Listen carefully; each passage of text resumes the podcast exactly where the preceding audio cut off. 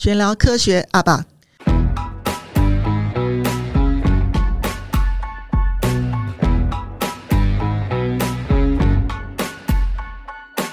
好，我们今天很开心，我们找我们继续请到三位大咖来跟我们分享他们的一些国际观视野。那我们在上集当中呢，那个翟他就很。告诉我们分享说，法国有一所学校，我听了之后好好惊讶哦，我好想去读。他说可以七十几岁都可以跑去读，好，那我觉得给我一个人生下一段的新目标。这个这个学校里面呢，它没有没有一定的学制，没有课程，好，那几乎大家都自己在自学。那我觉得这是个很特殊的学校，跟我们想象中台湾这种制式化的是不太一样的。好，那佩佩。他也曾经在 Facebook 发表过一篇文章，也是引发起说我们这次我想请他们来录 Podcast 的一个动机。好，就说你你也在讲说台湾的大学跟企业界是没有办法 match 的。好，那么请佩佩来呃描述一下这篇文章。这篇文章真的非常有远景，我想说教育部应该要看到才对，真的。那个我六月初的时候带着建中基研同学，然后到南科管理局参加一个小论文的竞赛，其实是一个发表。就是把他们 design 的 robot 里面分成好几块的不同的好几块不同的设计，然后还有他们的一些研究啊，然后把它做成小论文。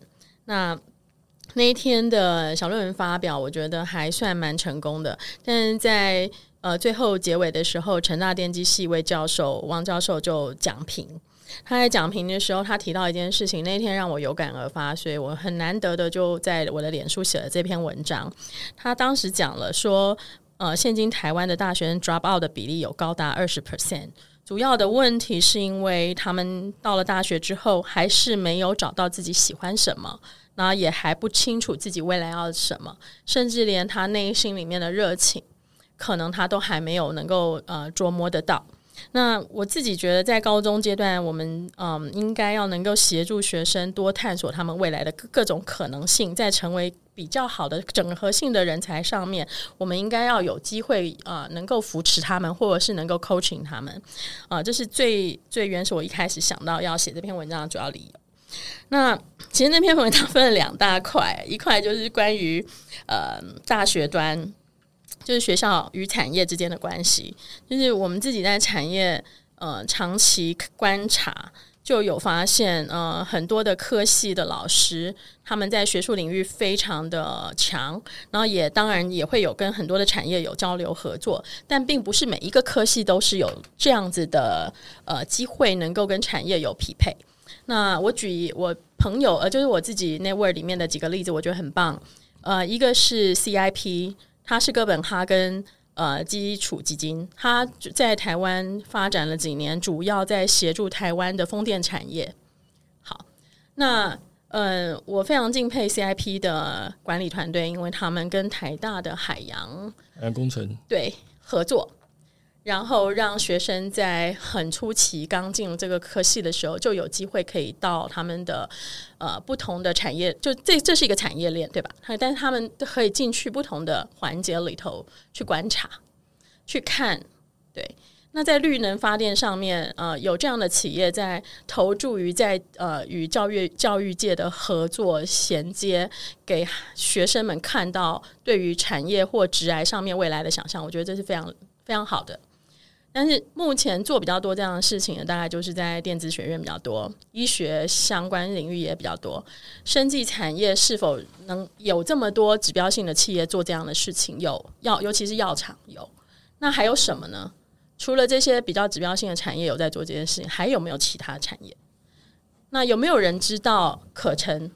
嗯，可成是他们专门在做机壳的呃 coating。那可成每一年 hire 多少化工博士？有没有任何人知道？没有，很少人知道。但是现在的高中生，你叫他去填，真的会去填化工系吗？不会。可是事实上，化工系有没有很多很多的可能性？有，有很多产业上面的必要性跟可能性。那比如说 L'Oreal，呃，L'Oreal 它是莱雅，它是一个化妆品公司。他们最近办了一个叫 Digital Marketing 的 Camp 给。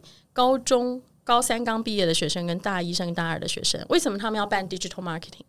他们其实是希望能够告诉这一些年轻的学子，哎，你不要觉得你是念 engineering，你就跟 L'Oreal 的产业没有关系，很难想象吗？L'Oreal 的 Instagram 里面前阵子发表了一个 robot 的 arm，是让 handicap 的人如何画口红。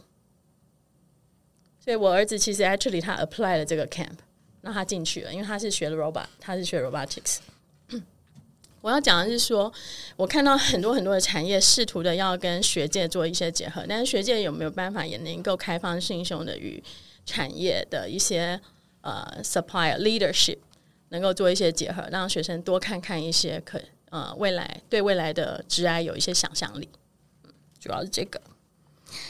现在大家想象力好像几乎都台积电而已嘛。我我觉得那个那个那个呃例子很好。因为其实，我们如果把未来不是想成说我以后要我一个人个人要做什么，而是这个未来的呃世界、未来的社会需要的解决的是什么问题？那问题可能是一个人 handicapped 或者怎么样，他的他的那个没有办法去跟其他人一样去去去爱美更美，对，对，也有这样子的想望，对不对？呃，就说我刚刚讲的那个四十二的那个学校。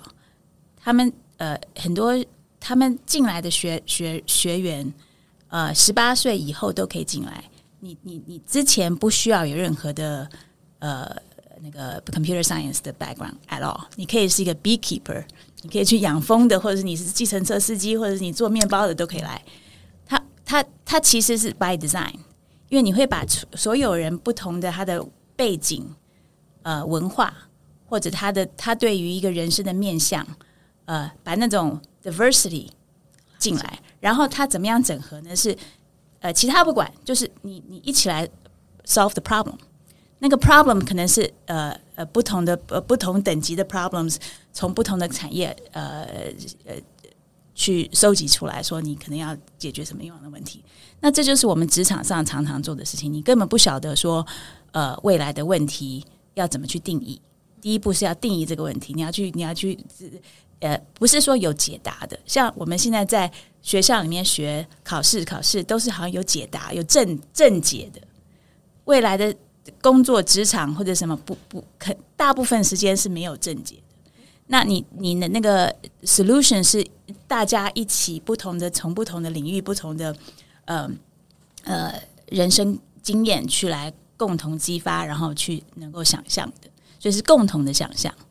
对我那篇文章其实后头有举几个例子，就在讲说我认识的哲学系的呃毕业的，他是广告界的大佬；然后认识的社会系毕业的，他事实上是一个非常有名的一个 NGO 的执行长。那化工系、航太系、机械系这些人，其实现在落在 ASML 呀、呃、联发科等等。这些大家以为可能只有自工或电机才能去的地方，不，他们事实上可能是机械系或航太系，这些美商设备公司的一把手。所以我觉得没有什么嗯能够阻止你前进的。嗯，你只能念资工才能去 Google 吗？不，Google 的大中华地区的呃总裁，事实上他是经济系的。所以我举这些例子是在讲说各行各业的发展。其实都有很多很多的路径，并不是因为你念了什么系，你才能够去做什么。这是第一个很重要的讯息。但是我觉得有点可悲是，嗯、从学校里面知道有一个家长他是某一个系的教授，但是他一直叫孩子不要念他自己的系，要去念其他的系。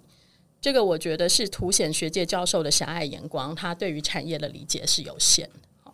但产业并不是多了不起啦。事实上，我连续下面最后一段就是在批判产业，就是在批判产业什么事情？就是 在美国的大学生，他们非常呃，他们是可以去找 internship 的，大一大二就可以找 internship。但是在台湾的产业在干什么呢？台湾的产业一直不断的在强加给社会，给这些年轻人延迟进入社会的时间。什么意思？为什么一定只能收硕士？对不对？为什么为什么他们是 new recruitment 就是收硕士？为什么不是 new recruitment 就是收大学呢？啊，为什么所有的 internship 一定要特定的某一些科系才能 internship 呢？我觉得这些都是整个环境产业应该要重新去思考，要给大学生不要去歧视大学生，不要延迟年轻人踏入踏入社会的洗礼，这是我觉得我比较急迫的。对。要听听陈老师的看法。要听陈老师哦，就是跟跟佩佩说说那个我们学界有些学界的人 眼光比较狭隘。那我们现在请陈教授来讲一下他在大学端他们做了什么，跟跟他的观察。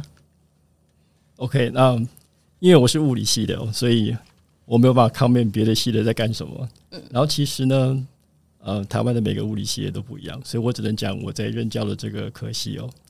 那但是有一件事情我要澄清一下哦，其实现在台湾的大学是有开放让大学部的学生去实习的，然后也有跟企业界合作，包括我们系上也是，我们跟高科技也是有签实习的合作的协定的，有。那我们有些学生的确去实习了，然后我们也有些学生大学毕业就进入业界，也都是有。那不过当然继续念研究所的比例呢是比较高，OK。所以，关于实习的部分大概是这个样子。那另外一个就是，嗯，毕业的科系跟职业的关系哦，这个物理系很难回答这个问题，因为一传统的想法是念物理的人就是要当科学家，然后父母就会说，这个世界上哪有这么多科学家？OK，那我也理解哦，因为你如果以为念物理毕业就要变成物理系教授的话，那我可以告诉各位，台湾一年有一千个左右的。物理系的大学毕业生，台湾一年的大学跟研究机构的物理专长的职缺大概是二十个。OK，那这样子当然是不太可能。那你就会觉得物理的路真的很窄。不过，你从另外一个角度来看，其实念物理的人最后到当然大部分都去理工相关的公司去工作。所以呢，我的学生毕业以后，大部分其实也是去高科技业工作。而且，我忘记告诉各位。我做的是理论物理的研究，所以并不是你一定要做什么半导体的研究，你才会去台积电哦。连我的学生也在台积电。有没有拿速修来给你？没有。哦，你做软物质，我研究过软物质，现在很夯哦。嗯，对，所以其实我也有也有机会可以去 L'Oréal 那种公司工作的，其实也是 也是有可能。那我遇到了一个很有趣的例子是这样哦，有一个学生来找我，他说他要研究金融市场。然后我从来没有做过那方面的研究，虽然我的研究技术是可以做一点那种东西的，嗯，然后我就跟他确认了，他不要往学界走，因为研究这个题目在物理界要找工作是非常困难的。那他也说了，他其实是要去金融界，所以呢，我就答应了他做我的博士生。OK，嗯，他做了没几年，大概三年不到吧。他就在一家期货公司，就嗯参加什么线上交易竞赛，就得了什么第一名、第二名之类的。然后那个公司的董事长在他实习一阵子之后呢，就希望他不要念博士了，然后就直接加入那个公司。那这个例子非常有趣，就是我这个学生跟 跟他董事长说，他希望得到这个学位。其实我也不知道为什么他希望得到这个学位。那他后来还是跟我念完了博士，然后就进入那个那个期货公司上班。那所以这这这个例子也告诉你，就是我其实我我也很难预测我的学生最后会去哪里。当然，我有我有一些学生在学界工作，然后我大部分的学学生是在像台积电这样的公司工作。那我有学生在金融业，就像我刚才指呃说那位那位比较特别的学生。那我还有别的学生在金融业的。那当然，我有学生是可能这个各位比较容易想象得到，就是中学物理老师之类的，这些都有。对，所以其实路其实还蛮广的。那嗯，其实父母也不用太担心哦。如果你们会担心小嗯孩子的工作的话，劳动部好像有所有毕业的科系毕业的学生的就业率跟呃薪资的平均的统计数据哦。那个数据是很有意思的哦，因为我们系上在招生宣传的时候会把它拿出来哦。因为物理系的学生的就业率。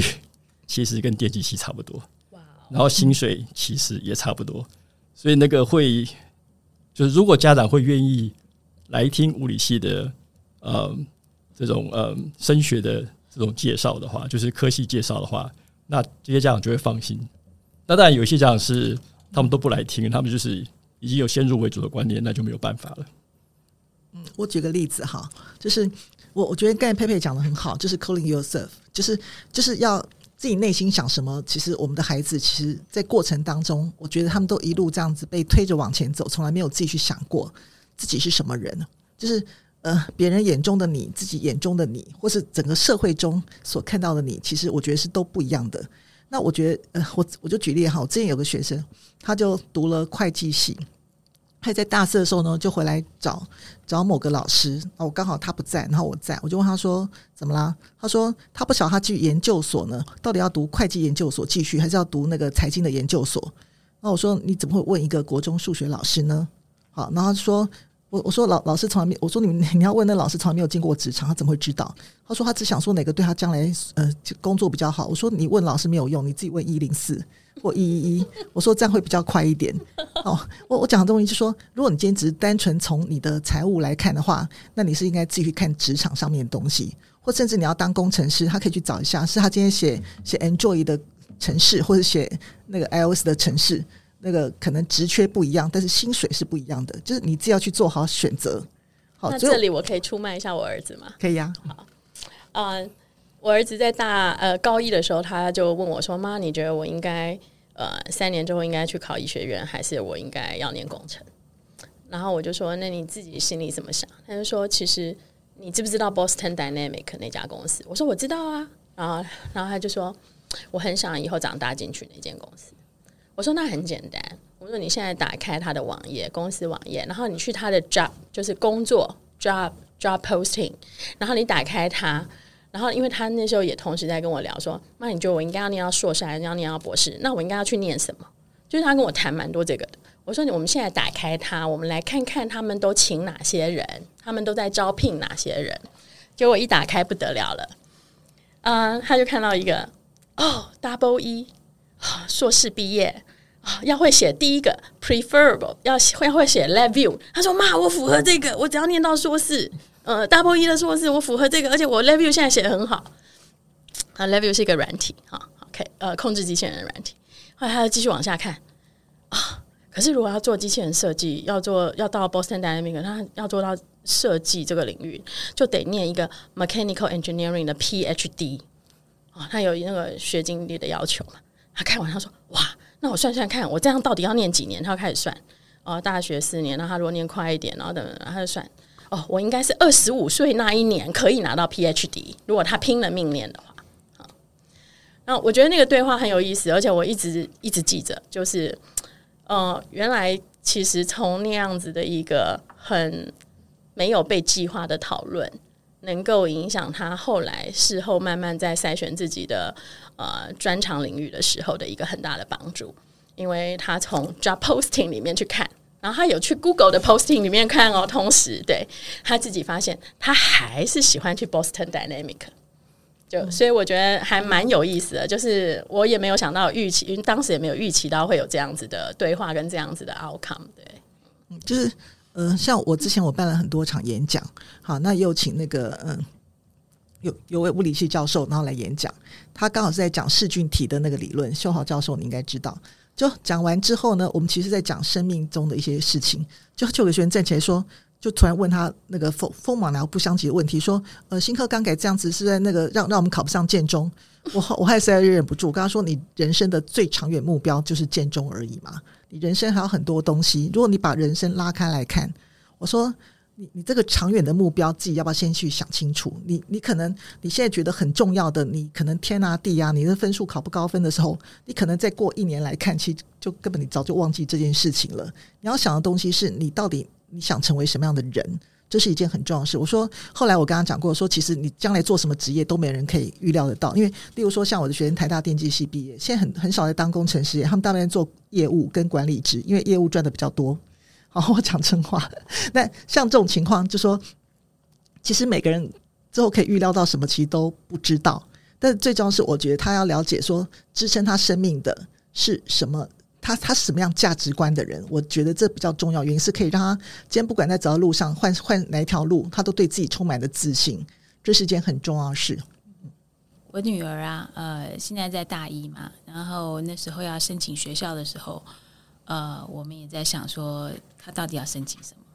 然后当时她高二、高二高一的时候，反正就是 COVID 的那个时间，所以他自己他自己在网上面无聊，呃，学缝纫，然后结果缝纫出来以后，自己又喜就搭配他喜欢在外面买那种二手衣，他把二手衣去剪裁了以后，呃，变成他自己的品牌，他做了他自己的品牌，在网络上卖，卖了以后，呃，就是。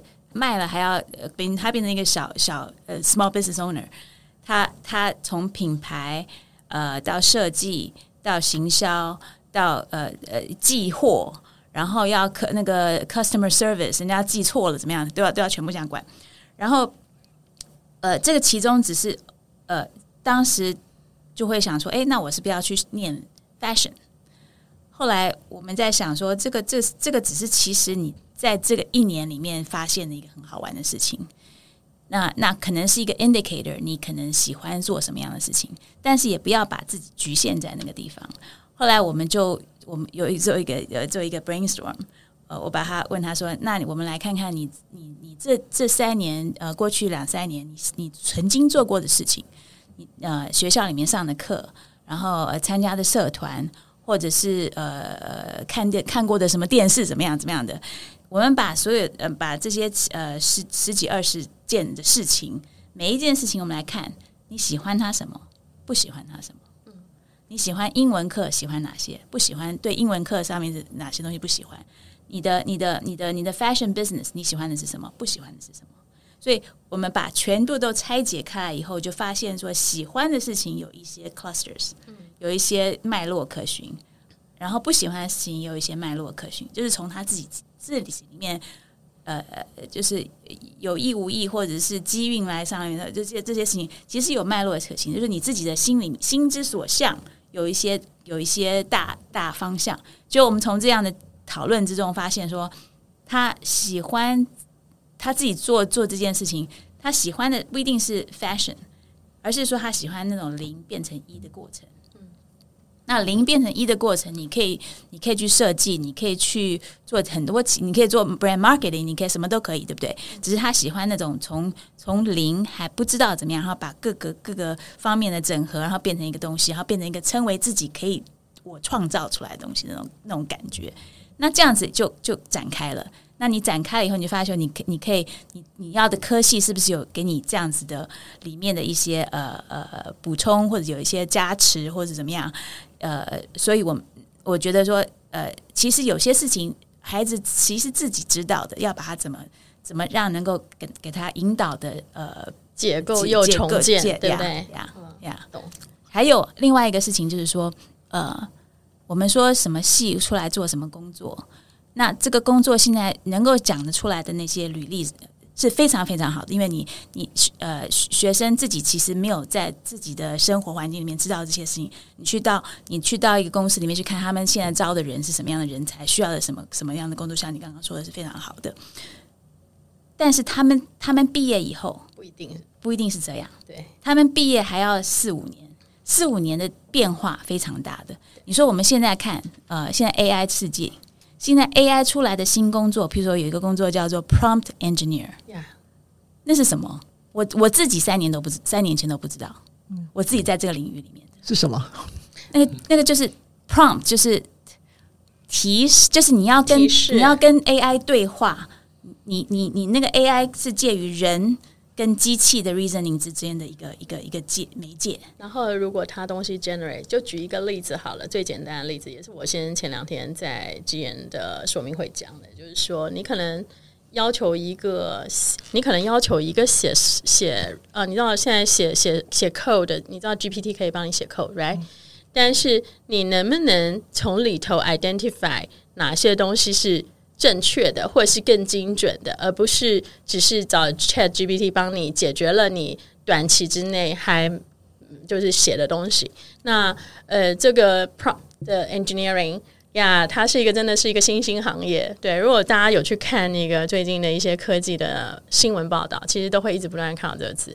那这这个 Engineering，它这个 Engineer 它需要什么样的条件？它应该可能不是现在马上就能够生成的。啊、马上就能够从学术领域养成的，他可能需要很多累积已经在 AI 产业上的经验的人，然后他转转型成为一个 prompt engineer。然后呢，我自己做的事情，嗯，所有的未来的这些东西都不只不是只是一个 engineer 做出来的。Engineer 要跟人文的一些呃 scientist 或者是 social scientist，或者是像我自己的话是去研究人人呃 human patterns 和人行为学、社会学，然后这些，因为你你你你你未来的事情是你要把人的那个想法变成跟机器、呃、大数据能够对话，那你要问一个问题能够答回来。你要怎么样子精准的去问这个问题？只要去设计怎么样的问问题方法，那个就是那个 prompt engineering。但是这个也是近期的。你再说三五年后，可能这些东西不需要了。你说你以前是小孩子要去念 coding 或是怎么样？你其实你现在自己，你叫 AI 就可以帮你 code。你其实你画一个界面，你你让 AI 一看，它可以帮你简单的把那个那个 interface 做出来。所以很多过去。就算是现在的工作很很，你说很夯的工作，到三五年之后，学生毕业了以后，那个是未未来一个不同的景象。所以，所以呃这个未来的趋势啊，或者是那个版图一直在变化。那那你要怎么去去去呃训练自己的孩子学生？呃，他的那个 anchor 是什么？就是自己自己发现，能够能够了解自己，然后然后然后。呃，遇到困难或者遇到波折或者遇到弯弯路的时候，要去怎么？就他们要知道一件事，他们就现在他们现在修的专业，将来都会遇到转型。遇到转型的时候，他自己要怎么去转型，或是去学习，或是可能的学习，有可能这中间可能会遇到很多挫折，有可能会有会有会有被被裁员的机会。那这个时候该怎么去面临这些这些困境？而且绝对不是你一件你自己读了好了，你就你就完全可以。就没没问题的，对啊，是对，像像我们，因为人人生很难叫理所当然。对，还有另外一个发发展的一个就是 AI 的伦理学，ethics，对，那个那个完全就是对不对？现在可能老师都不知道，学生写报告现在都用那个 ChatGPT 来写，应该可以查得到嘛？它上面输进去，他就会说我曾经写过这段文章，应该是吧？那个有的时候读的时候会有点感觉啦，嗯，对，不过。你们都没有去查吗？我很懒啊，你就只要 你只要把它输进去，他就会说：“我曾经写过这一段。”但是 ChatGPT 可以帮嗯帮我的学生做很多事哦。我哎、欸，这个说出来，希望我的学生不要不高兴。说写我我有一个学生在写他的学学位论文的时候，他的英文是比较有问题的，但是我一向都让我学生写英文的论文。那所以呢，我就跟他说：“那很简单，你先写中文，再用 ChatGPT 把它翻成英文。”所以他就这么做了，然后拿给我改，然后拿给我改以后呢，我在他面前改改一改，我就发觉说不对，我就跟他说：“哎、你不能写完之后直接拿给我，你要先读完同意的那个内容以后，我才能够在里面跟你讨论这个内容。” OK，那嗯，他就这么做了。所以我发现，就是你用这些东西帮忙，其实是在教学上是会有好处的。OK，但你你不是用来抄袭啦，而且 ChatGPT 会给你很多奇怪的答案哦，它会创造出不存在的东西，然后把它当做答案塞给你。其实，呃，我觉得可以帮助我们现在学生哈，那个其实他们的逻辑写文章逻辑都很差。那我觉得至少给 GPT 的时候，它可以帮你写出一段很好的那个大纲。你至少学生在写文章的时候起承转合，知道自己该怎么写，会比较好一点。否则我们否否否，我们老师自己慢慢改，有时候会改到吐血，就是改他们写的文章会吐血。诶 Yeah.、欸，我没有这样的经验哦，因为我是让学生先写了中文，然后让他拿给 ChatGPT 翻成英文。嗯，所以那个 first draft 是我的学生写的，不是 ChatGPT 写的。嗯，那很好。但是我跟你讲，经过 ChatGPT，然后写出来，然后你改写一下，然后再送进去，有很难改吗？他改四次，他就认不出自己的作品。Um, local 的部分就是你只看一两个句子，句子里面的部分不是那么难改，但是因为 language 是。我要讲中文哦，就是语言是一个有长距离关联的东西哦。那所以整个你要表达一个观念的时候，那个结构其实是经常跨过几个段落的。这件事情不是我的学生可以写得出来的。然后他写完之后，ChatGPT 也没有办法做到，他当然只能直译。那所以这种时候，就是我就可以指导他。就是最后会不会会不会他自我训练，然后就 GPT 越来越强？呃，经过整个全世界八十亿人口，根据我的理解还没那么快。所以其实就是要想，例如说，呃，做会计好了，现在很多你算账的话，其实我们用用软体输进去，很快就可以算出来了。就其实我觉得那个会计这个职业可能要可可能也会慢慢消失，很多职业都。可是我觉得不会耶，啊、我觉得不会啊，因为你在看 accounting 的 statement 的时候，accounting 分了一个叫 managerial accounting，一个叫做 financial accounting。因为我们我们以前就要念两门课，那那那 managerial accounting finance fin 就是很纯粹的，只是 booking 这件事情不难。但是你如果要看的是 managerial accounting，就是说你从管理者的眼光去看你的呃会计的呃财报，那你要怎么样 manage 你的财报的调整？等等等等，这个是还是需要 human 的，还是需要专业，不不是。我我觉得我那个，我我觉得我们这两集一直在讲发现，对不对？然后我们下一集，我想说，哎，我们刚刚请三位刚好在在学界、商界，好，然后都都有成成果的人啊，来跟我们讲一下说，说那孩子，我们未来的职业是什么？那孩子在这么多世界的选择当中，他们可以做哪些选择，或甚至他们要怎么去？呃，做自己的选择，因为他周围可能没有像佩佩这样的父母，好，有可能就是说，呃，也可能学校的老师可能视野不够，没有给他足够的一些支撑。因为现在老师大部分看到就是分数，好，那我觉得，我说是因为成长的背景，这是一个，这是一个没有没有没有没有办法改变的事实。那孩子在这么多世界当，这在我们的世界当中，其实我觉得我们我们现在很，我们现在资讯很透明，那孩子自己该怎么去？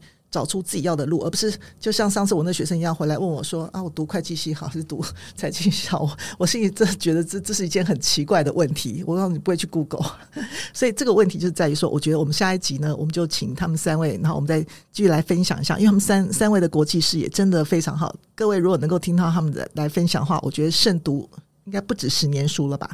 我觉得可以可以等于是三十年不用奋斗。